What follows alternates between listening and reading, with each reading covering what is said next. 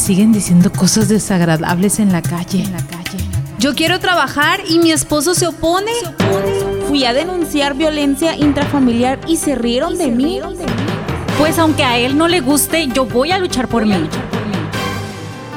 Las mujeres del mundo demandamos un futuro igualitario sin estigmas ni violencia.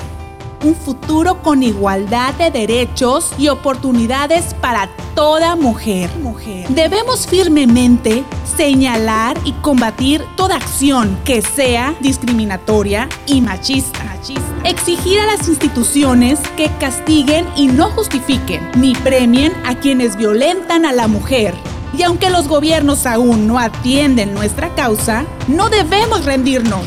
Ahora es cuando debemos ser más enérgicas y participar, porque es lo correcto, es lo justo y porque el mundo nos lo debe.